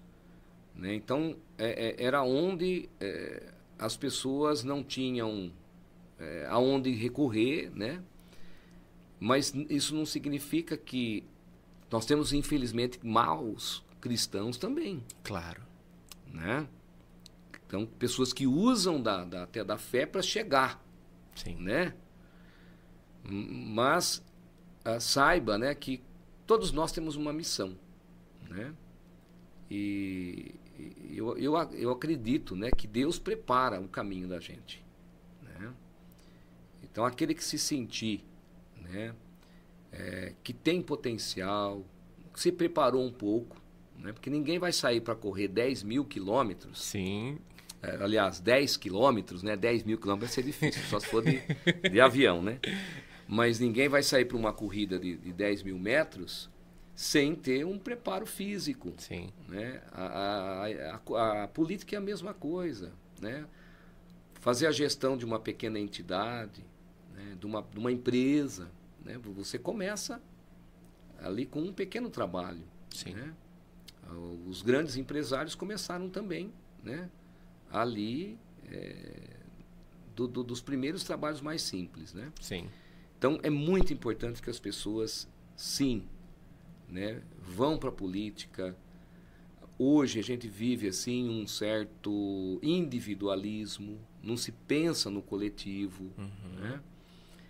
E, e nós precisamos de pessoas que pensam no coletivo é, que se envolvam com, a, com as questões, não pensa, pensar só em si, viver no, no seu isolamento. Né? É, a gente não vive no mundo sozinho. Então, o homem tem perdido certos valores, a nossa juventude tem buscado uh, valores é, que desvirtuam. Né? Nós ainda temos muito problema na, na formação educacional. Sim, né? sim. Dá-se muito diploma, mas nem sempre o conhecimento, nem sempre a experiência, né? Então, é, as pessoas é, envolvidas de boas intenções devem sim ir para a política, juntar com outras pessoas do bem, né? Não passar pisando por cima dos outros. Né? Eu acho que a primeira coisa é, é, é você abrir o seu espaço, apresentar o seu projeto, né? Então, é um caminho né, que é muito importante. Né? A gente tem dificuldade? Tem. A gente deixa a família? A gente deixa. Quem, quer faz... Quem quiser fazer um bom trabalho, ele tem que anular uma boa parte da sua vida pessoal e familiar. É uma renúncia. É uma renúncia, né? Se quiser né, ter assim um papel depois de, de eleito, né, um, um papel positivo na política. Só queria, antes de, de, de encerrar, né, é, dizer que a gente tem muito a fazer. né? A gente não é dono da verdade. Uhum. Né? Nós construímos, estamos deixando uma cidade muito melhor para quem virá daqui um ano e três meses, né? Então hoje nós temos né, um, uma estrutura uh, administrativa ampliada, né? A gente cresceu na, em, em, diversas áreas, né? Na saúde, na educação, né? Hoje o município dá amparo para quem quer fazer uma faculdade, né? Eh, fizemos, estamos fazendo muitos cursos técnicos, algo que eu sempre falo, se, se a gente quiser uma cidade melhor, a gente tem que preparar primeiro as pessoas para serem melhores. Sim. Então, a gente sempre se preocupou em oferecer oportunidade, formar, né? Então, apoio para quem vai fazer uma faculdade fora, os cursos que a gente faz, profissionalizante ali mesmo na cidade, preparar os nossos funcionários públicos, né? Então é, é uma meta para você ir melhorando, oferecendo uma mão de obra melhor Sim. né, ali para as empresas. É uma cadeia. Né? É, se todos entrarem com esse mesmo objetivo, todos vão crescer junto. Né? Sim. Então nós temos hoje uma assistência social que faz um trabalho fantástico, a saúde e a educação, como já falei, o esporte. Né? É, vimos uma economia que estava se despontando porque toda cidade tem um ciclo, né? Itápolis uhum. já viveu o ciclo da laranja, Sim. né? É, Borborema viveu também. Depois veio né, o, o ciclo do, da cana-de-açúcar, que não deixa muito assim divisas, né? Hoje ela não, não distribui muito, ela só distribui mais aonde está a usina, Sim. né? Mas Borborema ganhou destaque na questão do amendoim. Tanto é que nós vimos esse é, esse despontar da, da, da, cultura e quando ele, ele começou a ganhar mercado internacional, a ser exportado, agregou valor. Então hoje Borborema ele tem um dos seus braços principais de economia na, exporta na produção, beneficiamento e exportação de amendoim. Que legal. O município de Borborema é o segundo município do país que mais exporta amendoim. Olha a só. gente só perde para Tupã. O estado Caramba. que mais exporta é o estado de São Paulo. Sim. Então, em primeiro lugar está Tupã. Era Jabuticabal, Borborema já passou Jabuticabal. Que né? legal. Então nós temos lá empresários que acreditaram na cidade, viram que a gente tinha uma gestão séria, né? Isso é, é, é algo importante também, né? Uma gestão boa, ela complementa né, o, o, trabalho de um empresário. Sim. E ao contrário também. Né? Então hoje Borborema vive né, uma situação financeira equilibrada, né? E, e temos lá, né, um, ah, claro, se você perguntar, tem uma, uma boa parte da população que ainda está desempregada. Sim. Só que é uma população que, uma boa parte, ela não se preparou para o mercado de trabalho. Sim. Então teve um, um ensino uh, dos anos iniciais enfraquecido, uhum. não buscou né, um, um ensino técnico, não, não, não, avançou. Então nós temos essa população lá sobrando, mas quem tem uma, um pouco de qualificação não fica desempregado. Então é uma cidade que ela hoje a gente batalha muito a questão do turismo, né? Sim. Não sei se você conhece Borborema bem. Eu, se eu falar para o senhor, o senhor acredita que eu não conheço o rio Tietê de Borborema ali? Então. Não conheço os entornos dele. Porque ali, Borborema é um ponto muito turístico também, Sim. muito por conta da, da prainha, rio, né? É, da... Nós temos 32 quilômetros de margem de rio. Nossa. É. E, e ali foi, é, a, foi nascendo núcleos né, de área uh, urbana turística, loteamentos uhum. né, de ranchos de veraneio. A prainha né, foi, foi um dos marcos né, para que é, um, um, prefeito, né, o Dr. Ribamar Batista, vou citar ele aqui, uhum. assim como citei o que eu fui vice, ele implantou na época do governo dele a prainha. Né, iniciou lá esse trabalho da prainha. Aí já nasceu do lado um núcleo de, de ranchos, e aí foi nascendo. Hoje nós já temos 10. Tem outros três em aprovação. Né? Que legal. Então nós, nós estamos numa expansão também da área turística lá. A gente promove muito o turismo é, desses ranchos, a pesca né, no Rio Tietê, eventos, né? Então criamos lá. Temos um carnaval de rua Sim. que praticamente não se compara aqui na nossa É, região. A que- região inteira. é. A, a nossa feira do amendoim, que no seu quarto ano agora ganhou, ela ultrapassou já os limites da região, Sim. né? Então a gente tem outros eventos que pelo pela sempre pela boa gestão, né, tanto da parte da, do poder público como da, de outros segmentos da cidade que, que promovem, né, eh, tem trazido esse fluxo de turismo lá. Temos ainda o bordado, uma parte lá Sim. ainda tem enxovais. Fabricamos, ah, tem algumas fábricas lá que fabricam os melhores enxovais ah, aqui da nossa região, não desmerecendo a Ibitinga, que é um Claro. grande polo, né?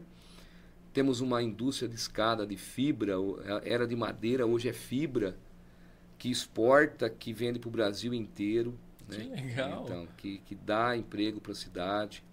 Uma fábrica de fio, né, também, fio de cobre.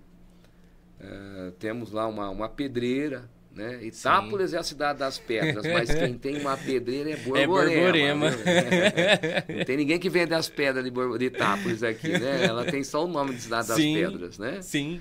Mas Borborema tem, né? Tem uma Olha pedreira e já só. poderia ter uma segunda, né? Que tem espaço lá, Que mas tem legal. toda uma dificuldade de licenciamento, né?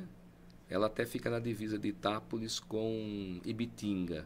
Olha. É, então nós temos uma região ali de muita pedra vulcânica a dois metros do, do solo. Quando vai perfurar Que um legal. poço lá, Gente. é uma dificuldade, né? Então, então Itápolis tem essa fama, mas Borborema também tem pedra. Inclusive as pedras da minha casa, salvo engano, eu peguei de lá.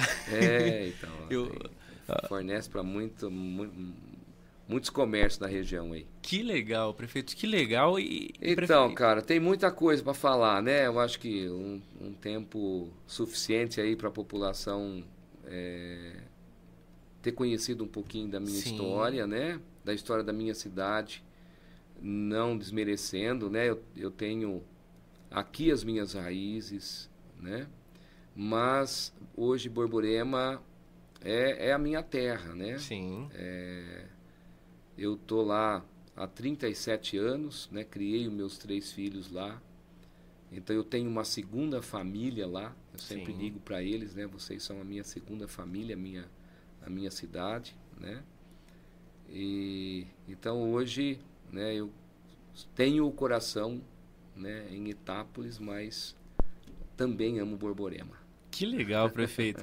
Muito obrigado por ter cedido seu tempo. Então, Porque sendo itapolitano, mas residindo em Borborema, o senhor cedeu aí seu tempo, ah, se dispôs a vir até aqui, se dispôs a doar do seu tempo para nós. Tempo precioso, sei que prefeito, cargos, esses cargos de liderança, tanto do executivo quanto do legislativo, ocupam muito tempo, desgastam muito, então eu tenho só a agradecer. Ah, eu acredito que deu para a gente entender um pouquinho da história de Vladimir Antônio Adabo, a sua ida para Borborema e um pouquinho do panorama político de Borborema, cidade vizinha nossa, Sim. cidade irmã nossa. E, e ano que vem, passado aí as, as eleições, tendo o pleito encerrado, se a. Como chama, perdão, a sua vice? Sheila, Sheila. Sheila Maria. A Sheila, se ela porventura vir a ser de fato pré-candidata, candidata, ganhar, já tenho contato do senhor depois para pedir o dela. É, para que até- ela venha aqui com a gente se também. você tiver um espaço, né, que assim como você ofereceu aí pro Frauso, que faz um grande Sim. trabalho com a Cristina lá, né? É algo que é, também nasceu fruto de alguns prefeitos que têm assim um- um- uma visão do que é a política. Nós criamos um consórcio, aliás, iniciamos o primeiro encontro até antes de assumir Nossa. Porque a prefeita Cristina também ela vem da, da, das fileiras da Igreja Católica. Sim. É, de trabalhos, né, que ela também exerceu lá como professora, como ela acho que foi secretária, né? O doutor Eduardo de, de Tabatinga, né? E, enfim, nós aqui, o, o Edmir, né, na, naquele primeiro mandato, ele uhum. foi eleito, né? Ele não concorreu, mas o Edmir, eu, Cristina, a o Eduardo. o Eduardo de Tabatinga, depois veio o Eli de Acanga, veio na época o Dr. Toyota de, de Novo Horizonte, depois a gente estendeu para Pongaí, é, Pirajuí, então nós, nós unimos né, essas prefeituras e formamos um consórcio. Então ele está começando agora a dar os frutos, mas a gente começou lá em 2016, antes de assumir já uma conversa regional. Né? Que legal. Isso ajudou muito na pandemia. A gente tinha as reuniões virtual, depois que criou o virtual também, né? Ficou mais fácil, né? Sim. né? Então nós tivemos também, né, praticamente algo inédito de, de construir regionalmente uma força política. Sim. Né, com essas pessoas e que está sendo agora, né, dado, sendo dado sequência, né?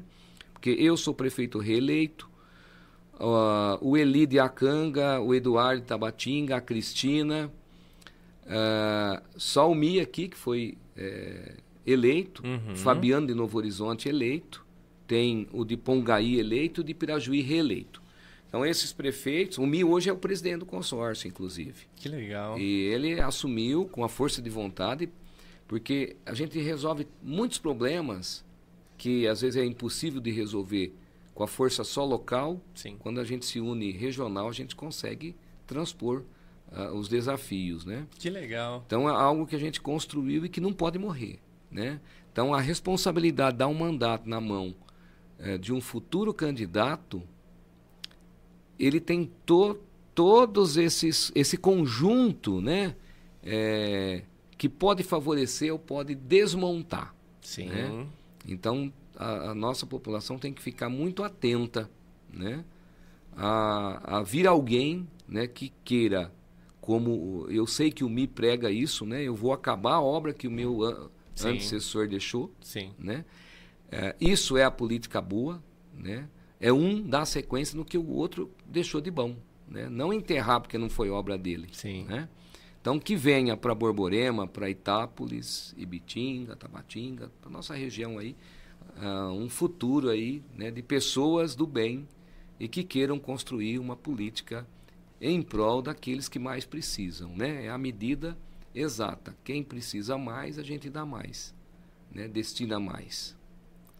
Que legal, certo, prefeito. Eliseu. Espero que todos os candidatos, futuros candidatos do ano que vem de Itápolis assistam essa entrevista, que é, acho que vai ser muito então, frutuosa e é. produtiva. É. Acredito. Espero ter o Mi, com certeza, a gente, a gente não está acompanhando aqui no ao vivo, que vai estar. Tá, hoje é. Hoje é Hoje é 8? Hoje é 8. Vai estar tá sendo é. transmitido no dia 11. Mas então. com certeza o Mi vai estar tá aqui, porque o senhor foi indicação do Mi. Olha o Mi aí. falou, ó, você precisa levar ele, que é um grande é. prefeito. É. E aqui está. O Mi tem muito boa vontade. Uh, não é fácil pegar uma cidade é, que teve esses altos e baixos, né? Sim. Então claro. ele está enfrentando desafios. A gente consegue, consegue levar um mandato soluciona uma parte, outra parte não soluciona. Sim. Não dá para esperar tudo. Sim. Né? Então, que venha um segundo mandato com alguém que vá completando aquilo que não foi feito. Sim. Mas que o que ele está fazendo eu reconheço. Ele tem feito um bom papel e tem lutado muito por, por, por Itápolis. Que legal, prefeito. E agora a gente só tem a agradecer muito, muito, muito e, e, e, e, deixar em aberto aí o espaço para sua vice. Sim, eu vou é, levar ela essa opção aí, quem sabe uma hora você consegue encaixar. Perfeito. Né? E quero deixar aqui um, um abraço caloroso de amigo, né? de conterrâneo a cada um dos itapolitanos, aqueles que me conhecem. Um abraço de saudade, aqueles que não me conhecem. Espero que aproveitem alguma coisa aqui da minha fala, mas é de coração. Meu grande abraço à minha família, né, aqueles que me colocaram no mundo. O meu papai que está vivo, minha mãezinha que está no céu há 45 dias. Né? 45 minha, Meu louvor a essa família. Itápolis minha... esteve em luto pelo senhor, é, rezando então... pela alma de sua mãe e pela força da família agora para continuar sem ela. Com a graça de Deus, Deus me deu ela 81 anos para me ensinar muito. Né? E meu pai com saúde, graças a Deus, Oswaldo, meu beijão, benção pai, firme aí. Alegria, prefeito. Bela história, belos desafios, bela batalha. Uh, uh, fica formalmente aqui os nossos sentimentos. Acho que uh, presencialmente nenhum meio de comunicação itapolitano falou isso. Na rádio se foi dito isso, mas com o senhor presente, não. Sim. Então deixo aqui um, um, um forte conforto, desejo de conforto para toda a família, por essa, por essa grande perda que, que é, é algo insubstituível. A mãe. Mas, mas que com certeza permanece viva dentro dos seus corações, nas suas memórias e nas suas orações também. Amém. Então, deixo aqui, em nome de todo Itapolitano, uh, os nossos mais sinceros sentimentos uh, ah, para o senhor, para toda a família, família Itapolitana. Itapolitana. E, e, e, e, aqui as nossas orações pela, pela alma de sua mãe. Uh, toma a liberdade de dizer isso, sabendo que o senhor é cristão as orações pela alma dela, Obrigado, que ela esteja Eliseu. num lugar muito melhor, sem dor, sem sofrimento, Sim. um lugar onde só há alegria. Desejo muito sucesso a você, Eliseu, obrigado. ao Itacast, toda a sua equipe. Muito obrigado. Gratidão. Obrigado, prefeito. Eu agradeço imensamente. A você que nos acompanhou, também ficou agradecimento, hora essa. Você é quem faz que tudo isso aconteça, senão não tem Itacast. É graças a você. Então a gente só tem a agradecer Semana que vem tem mais. Semana que vem a gente tem duas influencers daqui da cidade. Nós temos a. a... Esqueci o nome delas. Aí vocês olhem aí no nosso Instagram, vocês vão ver aí que agora eu sou péssimo em me lembrar das coisas. mas, para você que nos acompanhou até agora, estamos aqui no dia 8, mas falando com vocês no dia 11. Fica o nosso muito obrigado. Se inscreva no canal. Se inscreva que é muito importante. Aqui no dia 11, nessa segunda-feira, o Pelotinha está aqui do outro lado fazendo a transmissão dessa, dessa entrevista, que não é ao vivo, mas é como se fosse ao vivo. Você vai estar tá vendo aqui tudo como, como ao vivo. Uh, e a gente só tem a agradecer, tá bom? Encontramos, nos encontramos novamente segunda-feira que vem, combinado? Não se esquece, se inscreva aí. Fechou? Inclusive, obrigado, Jonathan, por ter estado aí com a gente. Hoje o Jonathan está na técnica nossa aqui nesse dia 8, nessa, nessa, nessa sexta-feira. Um abração aí pro Jonathan em agradecimento a ele. Até semana que vem então, hein? Tchau, tchau.